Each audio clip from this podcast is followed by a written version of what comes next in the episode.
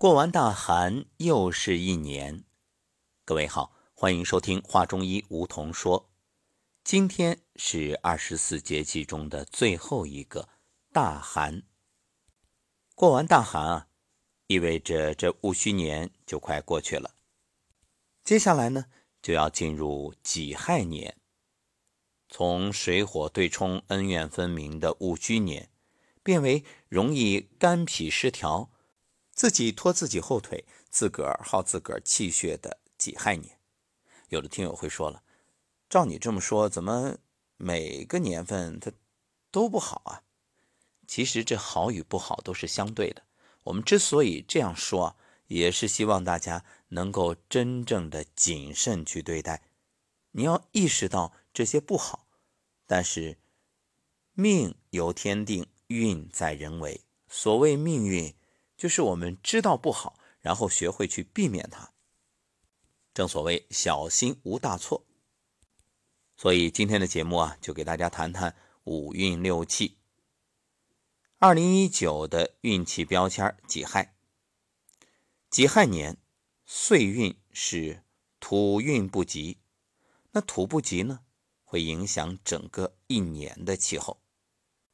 这上下半年的气也不同，上半年厥阴风木，下半年呢少阳相火。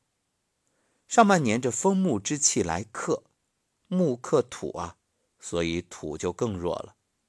土不及，这一年的气候会湿气不足，相对比较干燥。《黄帝内经》管这个年份叫卑坚之际，岁土不及，风乃大行，花期不令，草木茂荣，飘扬而盛，秀而不实，上应岁星。那么这个年份最主要的特点就是化气不令，什么意思啊？化气不足，就是不论动物还是植物都不能很好的利用天地的能量，吸收消化能力变弱。不能够把四时之气、饮食的能量转化为自己所用。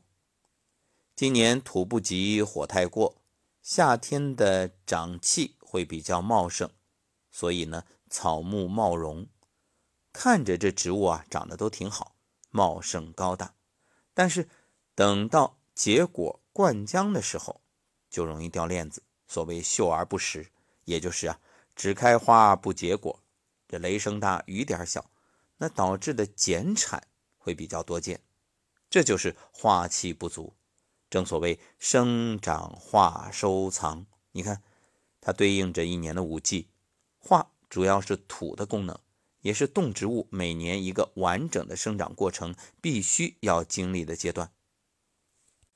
有的朋友说了，你怎么净说不好的？能不能说点好的？这个没办法，我们得客观，对不对？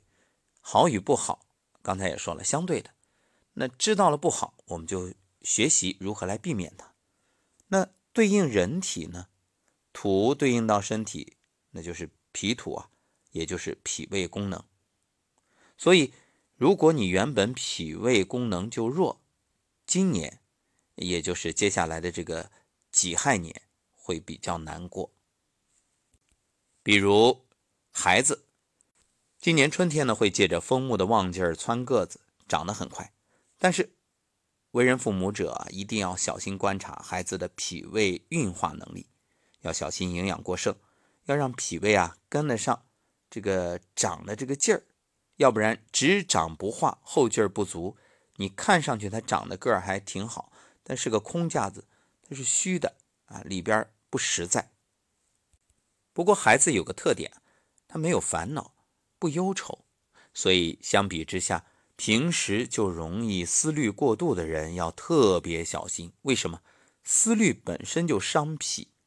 还有啊，你这个如果肝火旺或者肝郁，这两种都不好。为什么？肝木伐脾土啊，本身这个肝它就是克脾的。那脾气的强健与心有没有忧思？肝是不是气结？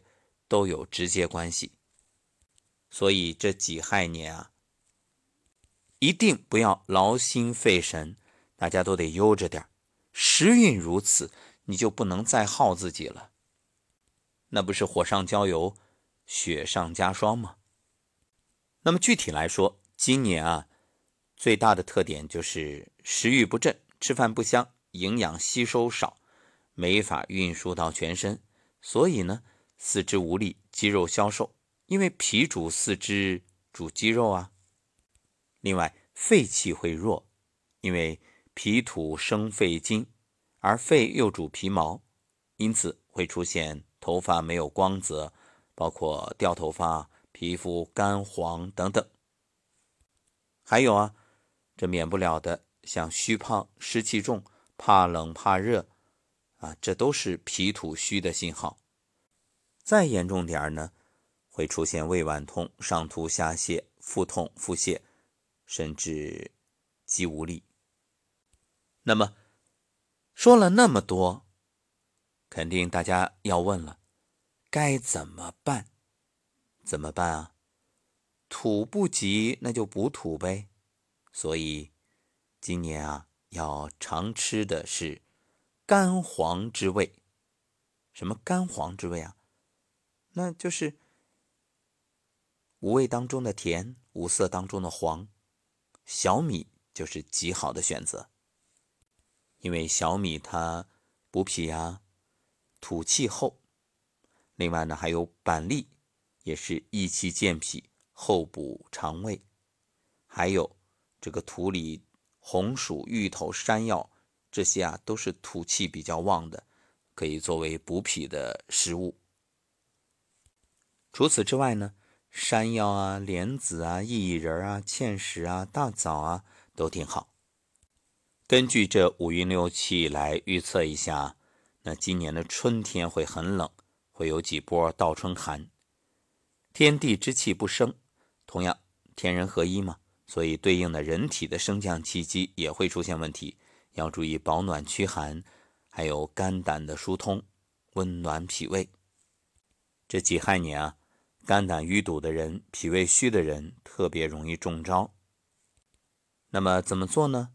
可以多做拉伸肝经的动作，还有通过自己的按摩、刮痧。来疏通肝胆经，另外敲打胆经也是不错的方法。其实说到这脾胃虚寒啊，我发现现代人普遍的没有几个脾胃好的，为什么？饮食习惯呀，你看都把晚餐当正餐，你的脾胃能不累吗？然后早餐呢，很多人又不吃啊，确实，你晚上吃那么多，早晨哪还有胃口啊？因此提醒各位，一定要食饮有节。老话早就告诉我们了，这不听老人言，吃亏在眼前嘛。所以古人都说了，食饮有节，所以有节制、有节奏，还要吃对应节气的食物。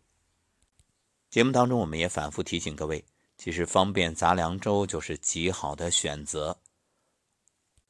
好，那最后祝愿各位。大寒，安心养生，一个“藏”字，让自己啊，无论是身体这阳气，还是情绪，都能够藏。你藏得住，才能走得稳呀。那今天我们的养生有道，晨光新语关于大寒的养生也做了详细的描述，欢迎收听。好，再次感谢各位，我们下期节目再会。